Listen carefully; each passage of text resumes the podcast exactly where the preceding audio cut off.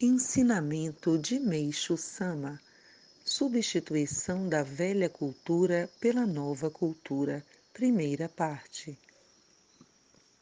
Comparada à cultura primitiva de milhares de anos atrás, a atual alcançou e continua atingindo um progresso assombroso. Todavia, a humanidade sofreu e lutou muito para chegar até aqui. A história mostra-nos as árduas batalhas que vêm sendo travadas contra as catástrofes naturais, guerras, doenças e outros males. É desnecessário dizer que por trás do objetivo de atingir o progresso havia o desejo da humanidade de alcançar um mundo de eterna paz, em que todos pudessem viver felizes. No entanto, para a concretização desse ideal, o ser humano acreditou que bastava simplesmente promover o progresso da cultura materialista e considerou a ciência materialista como o único meio para isso, não dando atenção a mais nada. Sempre que havia novas descobertas ou invenções, a humanidade as aplaudia, julgando-as maravilhosas crente de que por meio delas seu bem-estar aumentaria e passo a passo aquele ideal estaria mais próximo. Todos nós sabemos que foi assim que ela veio perseguindo o sonho de alcançar a felicidade. Dessa forma, com o progresso da ciência, chegou-se à descoberta da desintegração nuclear.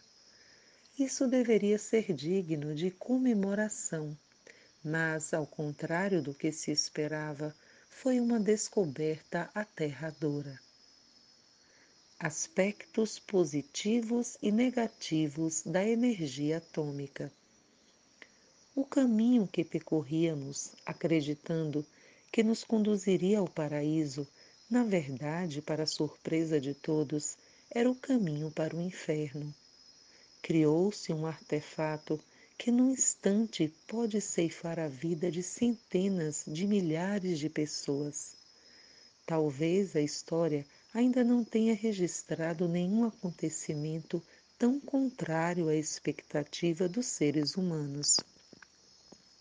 Uma vez que a humanidade, ou mais espe especificamente os povos civilizados, criaram a terrível bomba atômica, surgiu então o grande problema de precisarmos fugir a todo custo da ameaça que paira sobre nós. É realmente paradoxal. Contudo, pensando bem, trata-se de uma criação que em si mesma nada tem de terrível. Pelo contrário, é uma maravilhosa, é uma maravilha que vem contribuir para a felicidade do ser humano. Ela é apavorante porque pode ser empregada como instrumento de guerra, mas se for utilizada para a paz, será realmente uma grande descoberta para a humanidade. Seu emprego na guerra está baseado no mal, ao passo que sua utilização para a paz está fundamentada no bem. Logo, tal invenção pode tornar-se tanto um instrumento benéfico como maléfico. Nesse sentido, se a pessoa que o manipula estiver do lado do bem, não haverá nenhum problema. Evidentemente, o caso não é tão simples assim. Em termos concretos, é preciso transformar o mal em bem. Torna-se necessário dizer que esta é a nobre missão da religião em 6 de setembro de 1950, extraído do livro Alicerce do Paraíso, volume 1.